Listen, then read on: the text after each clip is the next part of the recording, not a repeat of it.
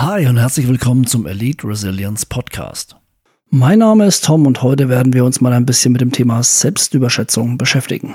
Ich hatte ja schon eine Podcast-Folge zum Thema Imposter-Syndrom bzw. Imposter-Phänomen, wie es richtig heißt. Und heute kommen wir mal zu seinem Pendant und zwar zum Dunning-Kruger-Effekt. Was das ist und warum das für dich interessant sein kann, vor allem im Berufsleben, darauf werde ich jetzt heute ein bisschen eingehen. Bevor wir aber loslegen, eine kurze Unterbrechung. Bis gleich. Bist du bereit, Stress in Stärke zu verwandeln? Willst du jeden Konflikt als Chance für Wachstum nutzen und durch jede Herausforderung selbstsicherer, stärker und widerstandsfähiger werden? Dann ist der Elite Resilience Podcast mit Tom Seufert genau das Richtige für dich.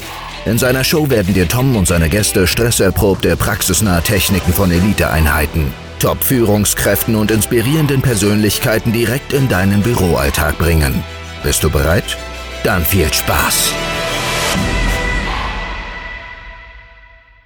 Vielleicht kommt dir das bekannt vor. Du sitzt an einem Tisch mit mehreren Menschen und du hast eine in der Runde oder eine, die dir über irgendein Thema was erzählen möchte. Und das mit einem Selbstvertrauen, dass du denkst, boah, die muss wirklich Ahnung haben. Und wenn du dann so weiter zuhörst, merkst du, weil du auch in Teilbereichen davon selber Ahnung hast, nee, das stimmt so nicht. Also je mehr die Person erzählt, desto eher merkst du, was die da erzählt, ist eigentlich Quatsch. Das ergibt keinen Sinn, das stimmt so nicht. Das ist faktisch nachweisbar, dass das absolut an den Haaren herbeigezogen ist. Und dann denkst du dir, okay, jetzt sag ich doch mal was. Du sagst der Person was, wo du dir hundertprozentig sicher bist, dass es anders ist. Und die Person blockt, die geht dich aggressiv an. Oder die ist weiterhin extrem überzeugt von ihrer Meinung. Jetzt fragst du dich vielleicht, wie kann das sein? Du kannst der Person schwarz auf weiß Studien hinlegen, in denen drinnen steht, dass es anders ist als das, was sie sagen. Du könntest Experten einladen, Fachpersonal, die das Ganze gelernt haben von der Pike auf und trotzdem ist die Person überzeugt, dass das falsch ist. Das Fachpersonal ist fake, das Fachpersonal verbreitet Falschmeldungen, die haben keine Ahnung, sondern nur die Person selbst hat Ahnung. Jetzt fragst du dich, wo kommt es her? Und da gab es zwei Sozialpsychologen, Dunning und Kruger, die haben sich mal Gedanken gemacht und haben da mal Studien erstellt, woran das liegt, dass manche Menschen sich so verhalten. Und die haben gemerkt, dass jemand, der unter diesem psychologischen Phänomen leidet oder das hat, dazu neigt, je weniger Kompetenz er oder sie hat, desto mehr Selbstvertrauen legt sie an den Tag. Sie überschätzen ihre eigenen Fähigkeiten, die erkennen die, die Fachkenntnis, die überlegenen Fähigkeiten von anderen nicht an und die sind nicht in der Lage, ihre eigene Inkompetenz einzuschätzen. Also der Person fällt es leicht, über ein Thema zu sprechen, obwohl sie keine Ahnung hat. Ist ja auch was, was man erstmal wertschätzen darf, weil das kann nicht jeder. Menschen mit hoher Kompetenz haben trotz Abschluss, also jetzt Menschen, die wirklich hohe Kompetenz haben, haben oftmals weniger Selbstvertrauen als diese Personen, die die niedrige Kompetenz haben. Warum? Weil es natürlich so ist, je weniger ich über ein Thema weiß, desto weniger weiß ich auch, was ich nicht weiß. Also wir hatten ja vor kurzem mal in einem Podcast das Thema Imposter-Syndrom oder Imposter-Phänomen, Entschuldigung. Und da ging es ja genau darum, dass die Menschen das Gefühl haben, sie können nichts, weil sie eben viel wissen, aber auch wissen, was sie nicht wissen. Jetzt haben wir bei dem Dunning-Kruger-Effekt genau das Gegenteil. Die Personen wissen nicht, dass sie nichts wissen und denken, sie wissen alles. Also sehr verzwickt, aber ich glaube, du weißt, auf was ich raus will. Wenig Wissen, hohes Selbstvertrauen, viel Wissen, wenig Selbstvertrauen, weil einfach die unbewusste Inkompetenz hier nicht reflektiert wird. Auch mal ein Beispiel hier. Ich habe ja auch Ausbildungen im Bereich Coaching gemacht, ähm, NLP und Co. Jetzt gibt es ja verschiedene Trainerstufen, Practitioner, Master und dann der Trainer. Und nach dem Practitioner bist du eigentlich schon in der Lage, Menschen zu coachen. Ich bin jetzt zum Beispiel jemand, ich habe für mich gesagt, ich habe das Ganze bis zum Trainer gemacht. Warum? Weil ich möglichst viel Kompetenz haben möchte, weil gerade wenn ich Menschen coache, dann habe ich ja eine gewisse Verantwortung gegenüber der Person. Und wenn die Person vielleicht in ein Trauma reingecoacht wird, dann habe ich ein Problem. Ich will der Person ja helfen, ich habe den Anspruch der Person zu helfen. Und es kann natürlich passieren im Coaching, dass ich in ein Trauma, also dass ein Trauma auftritt, beziehungsweise ein, dass die Person retraumatisiert wird. Aber dann muss ich auch wissen, wie gehe ich damit um? Was kann ich machen? Wie kann ich die Person wieder auffangen? Und wie kann ich sie dann gut nach Hause schicken, sage ich mal. Jetzt gab es auch welche, die hier nach diesem Practitioner, nach der ersten Stufe im NLP gecoacht haben. Und ich habe die ja live erlebt und dachte mir schon in dieser Prüfung, also wir mussten in der Prüfung, durften wir schon mal das erste Mal coachen, live mit Personen, die Herausforderungen hatten. Und die haben teilweise in dieser Prüfung schon die, den Klienten in, ich sag mal, in eine passive Situation gecoacht. Also der, der Person ging es schlechter und schlechter. Ich saß aus und ich dachte mir, boah, bitte, da muss man jetzt intervenieren. Und er war es damals, es war ein, war ein männlicher äh, Coach oder Practitioner, hat einfach weitergemacht. Der hat es nicht erkannt und hat dann am Ende hat dann der Trainer übernommen und hat dann der Person geholfen und hat sie wieder in ihre Ressourcen gebracht, in die Energie gebracht, wieder positiv bestärkt und äh, ein gutes Gefühl gegeben. Aber währenddessen hat die Person gelitten und ich habe das von außen gesehen und dachte mir, verdammt nochmal, interveniert jetzt endlich mal, wie, wie, wie muss man denn drauf sein, um hier nicht gleich zu sagen, ey, ich komme gerade nicht weiter, bitte unterstützt mich jemand.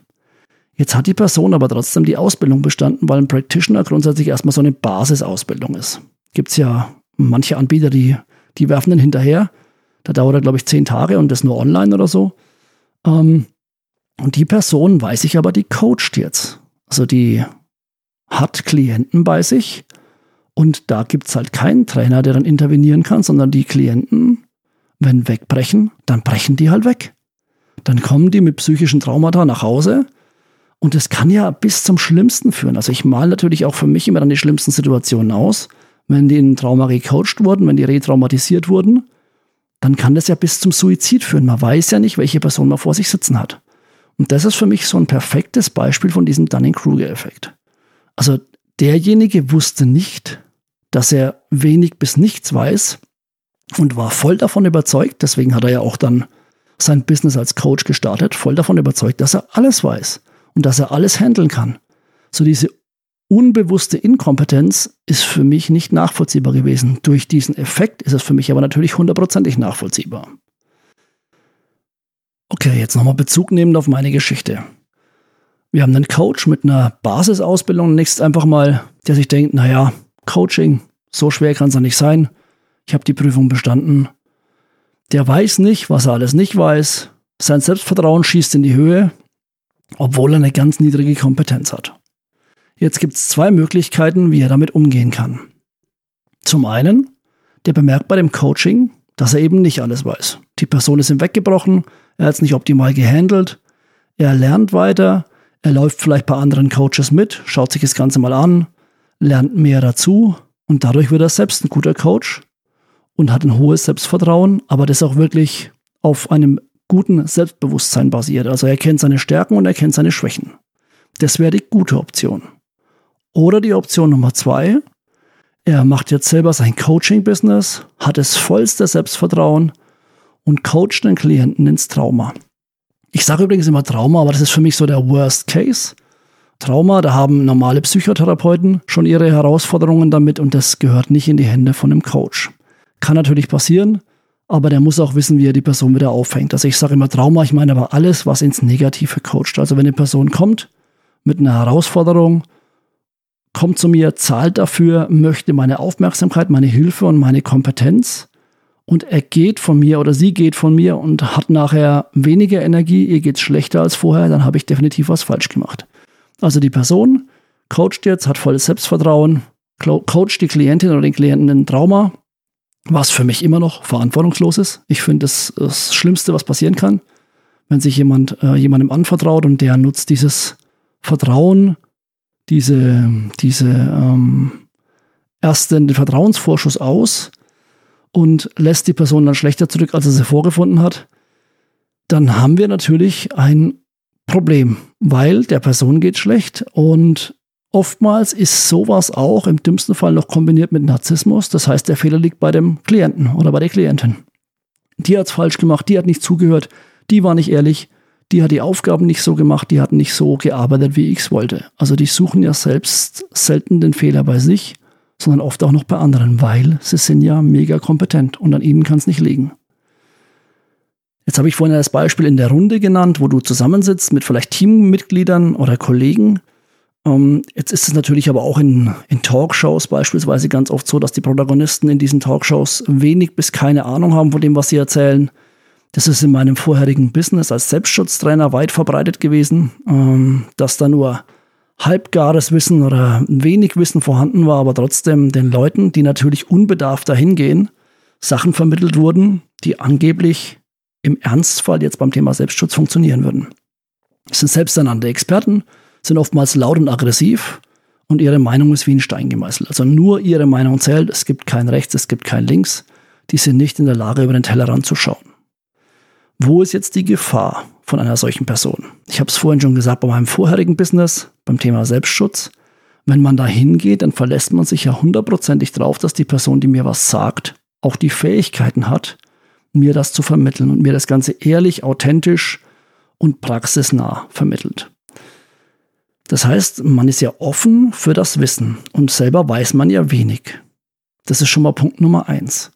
Das zweite ist, wenn du die gleichen Glaubenssysteme, Prägungen hast, das gleiche, aus dem gleichen Umfeld kommst, vielleicht, dann neigst du auch dazu, solche Sachen leichtfertiger zu übernehmen oder ohne zu hinterfragen, stimmt das überhaupt, was die Person sagt? Das ist natürlich ein Booster, also je mehr Menschen das Ganze glauben, desto weiter wird das Ganze verbreitet. Vielleicht fällt dir spontan die letzten paar Jahre irgendwas ein, wo das auch der Fall war. Will ich gar nicht tiefer einsteigen, aber auch da kann es ja sein, dass es da ähm, Fakten gab, die von Personen genannt wurden, die eigentlich gar keine Ahnung haben. Und auch da wurden ja ganz oft Fachleute diffamiert oder bewusster Falschmeldungen bezichtigt. Und es gab ganz viele, die das Ganze geglaubt haben, egal in welche Richtung jetzt mal. Wie gesagt, uns geht es ja aber primär um das Thema beruflicher Kontext. Also je weniger Wissen die Menschen haben, desto kompetenter fühlen und sehen sie sich selbst. Das ist für uns natürlich im beruflichen Kontext schwierig. Wenn ich jetzt einen Kollegen habe, der von einer Meinung extrem überzeugt ist, ich muss mit ihm zum Beispiel ein Projekt ausarbeiten, ich gehe davon aus, der ist Fachmann oder Fachfrau in dem Bereich, den er sie übernimmt und ich verlasse mich zu 100% drauf. Und er oder sie bringt es auch so kompetent und so selbstbewusst rüber, dass ich, wenn ich es nicht selber hinterfrage, erstmal drauf reinfall. Dann habe ich das Problem, dass mir das vielleicht irgendwann mal mit um die Ohren fliegt. Also ich bin ja in dem Team mit dabei, ich bin bei dem Projekt mit eingebunden. Und das heißt ja nicht, Person XY hat das gemacht, sondern das Team hat das gemacht. Und hier ist es wichtig, das zu erkennen und zu überlegen, wie kann ich jetzt mit so einer Person umgehen, wenn ich das merke. Ähm, Zeitwissen das ist übrigens total egal, was für eine Bildung oder Intelligenz die Person hat. Also auch gebildete Menschen sind nicht davor gefeit, dieses psychologische Phänomen bei sich zu bekommen, beziehungsweise diesen Dunning-Kruger-Effekt zu erliegen. Jetzt ist es natürlich schwierig, wie gehst du mit so einer Person um? Im Alltag. Du kannst mit so einer Person grundsätzlich erstmal nicht diskutieren. Das macht gar keinen Sinn. Das ist wie in einen leeren Raum reinrufen. Die wird nichts von dem übernehmen oder von dem glauben, äh, was du ihr sagst. Das ist wie das Beispiel mit einer Taube Schach zu spielen, egal wie gut du Schach spielst. Die Taube wird alle Figuren umwerfen, auf das Brett kacken und herumstolzieren, als hätte sie gewonnen. Das ist hier im Endeffekt das gleiche Prinzip. Also du kannst der Person Zahlen, Daten und Fakten nennen, du kannst das Ganze belegen, du kannst das hinlegen und trotzdem wird die Person nicht glauben, was du ihr sagst. Das heißt, als Tipp, geh da nicht in die Überzeugungsarbeit. Du hast, du bist da auf verlorenem Posten. Vor allem ist es ja oftmals auch gepaart mit Arroganz. Also du wirst dann irgendwann einen Konflikt hervorrufen, ohne dass du es wolltest. Und da kannst du Recht haben, so viel du möchtest. Recht haben und Recht bekommen sind da zweierlei. Im Optimalfall kannst du nur die Situation verlassen und, wenn du in einem Team arbeiten musst, dann deinen Chef darauf hinweisen, dass du gesagt hast, dass diese Zahlen, Daten und Fakten nicht stimmen, es aber nicht korrigiert wurde. Oder du nimmst gleich selber in die Hand. Jetzt ist es natürlich so, dass gerade dieser Dunning-Kruger-Effekt im Bereich Coaching so ziemlich die schlimmsten Auswirkungen hat. Ich habe es vorhin genannt im Arbeitsumfeld, im Arbeitskontext. Wenn du jetzt jemanden hast, mit dem du zusammenarbeitest, der das hat, dann gehst du halt notfalls einfach. Du setzt kurz an, du merkst, du beißt auf Granit und dann lässt du es halt gehen, ziehst deine Konsequenzen daraus und kannst dem Ganzen aus dem Weg gehen. Du kannst das Ganze ansprechen bei den Vorgesetzten oder wenn du einen Mitarbeiter hast, wenn du die Chefin bist, dann kannst du auch da schauen, wie du mit der Person umgehst, dass du ihr entweder mal aufzeigst, wo ihre Fähigkeiten wirklich liegen oder dass du ihr dabei hilft, dass sie besser wird oder notfalls die Person auch entlässt. Also wenn sie natürlich äh, gravierende Auswirkungen fürs Unternehmen, für die Firma hat, diese unbewusste Inkompetenz. Wenn du das Ganze aber in einem Coaching-Business hast und Co., dann habe ich halt einfach nicht diese Option, weil du gehst vielleicht auch selbst, also du jetzt auf deinem Weg in die Führungsetage gehst zu einem Coach, zu einem Mentor und vertraust dich dem an und du vertraust auch 100% auf das, was er auf seiner Webseite schreibt. Und heutzutage finde ich super schwierig, hier auseinanderzuhalten, wer ist wirklich fachkompetent, wer ist wirklich gut und wer ist eine Pfeife. Wer hat sich irgendwelche äh, Titel erschlichen, wer hat sich Titel gekauft, wer hat sich Bewertungen gekauft, weil viele ja auch auf diese Google-Bewertungen so viel Wert legen oder Proven Expert. Natürlich sind da viele echt, aber es gibt leider auch inzwischen gute Möglichkeiten, das zu faken. Das heißt, mit solchen Menschen können wir im Alltag immer zu tun haben. Was heißt das jetzt für dich? Wie kannst du dich davor ein bisschen schützen? Eigentlich nur dadurch, dass du dich selbst mit der Thematik ein bisschen beschäftigst und schaust, die Person, die dir gegenüber sitzt, hat die wirklich Kompetenz? Stell ein paar Fragen, hak da ein bisschen nach, frag sie auch, was sie so wirklich gemacht hat, was sie für Erfahrungen hat, vielleicht bei einem Vorgespräch. Inzwischen bietet ja jeder so einen kostenfreien Strategie-Call an, da kannst du ja schon ein bisschen nachbohren, am besten über Zoom. Da erkennst du anhand der Mimik und der Körpersprache schon ein bisschen, welche Kompetenz wirklich dahinter steckt. Und dann kannst du für dich entscheiden, hast du ein gutes Bauchgefühl oder nicht. Wie gesagt, ihr Frauen habt eh normalerweise ein sehr gutes Bauchgefühl. Das heißt, da auch ein bisschen drauf verlassen. Dieses Gespür, so, ah, irgendwie ist das für mich nicht, das, das passt für mich nicht, ist nicht schlüssig. Dann zieh auch die Reißleine, bevor du dich so einer Person anvertraust deine, es ist zwar hart, aber trotzdem deine Kompetenz, dein Wissen und wenn es nur Basiswissen ist, in dem Bereich, wo du Hilfe brauchst, hilft dir da, solche Leute selektieren zu können. Also auch, ähm, ich habe das selbst schon live erlebt, ich wurde auch schon gecoacht und der Coach wusste aber nicht, dass ich ein Basiswissen habe. Das ist schon 10, 15 Jahre her. Auch mal so Thema Supervision, also auch ein Coach braucht ja immer jemanden, der ihn ab und zu mal coacht. Und der wusste eben nicht, dass ich Coach bin und hat dann Sachen angewandt. Systemische Aufstellungsarbeit war es damals, wo ich gemerkt habe, der hat meiner Ansicht nach sehr wenig Ahnung von dem, was er macht. Weil das ganz falsch, also der hat es für meine Verhältnisse, für mein Wissen, das ich damals schon hatte, falsch aufgebaut, falsch eingebaut auch in das Coaching. Und hätte ich mich da voll drauf eingelassen, glaube ich, wäre der Schuss nach hinten losgegangen. Ich war auch schon bei guten Supervisionen, bei guten Coaches. Und ich habe heute noch einen Coach, zu dem ich immer gehe wo ich weiß, da kann ich mich 100% drauf einlassen, weil er seit Jahrzehnten coacht und er weiß genau, was er da macht. Also ich sag ja, für euch wichtig, bereitet euch da ein bisschen vor, wenn ihr irgendwo ein neues Thema habt, wo ihr eine Fachkompetenz braucht, eine Fachmeinung braucht, wenn ihr selbst einen Coach braucht, mal so ein paar Fragen stellen. Oftmals merkt ihr anhand der Antworten, wenn ihr euch damit beschäftigt habt, dass die Person das Schwimmen anfängt, wenn man ein bisschen tiefer bohrt. Und dann würde ich persönlich empfehlen, such dir lieber nochmal einen anderen Coach, einen anderen Mentor und geh da auf Nummer sicher. Das war jetzt eine recht umfangreiche Folge mit ein paar eigenen Geschichten. Trotzdem hoffe ich, es hat dir Spaß gemacht. Du konntest ein bisschen was mitnehmen. Ich wünsche dir wie immer alles Gute. Bleib gesund, pass gut auf dich auf. Danke fürs Zuhören und bis bald. Ciao, mach's gut.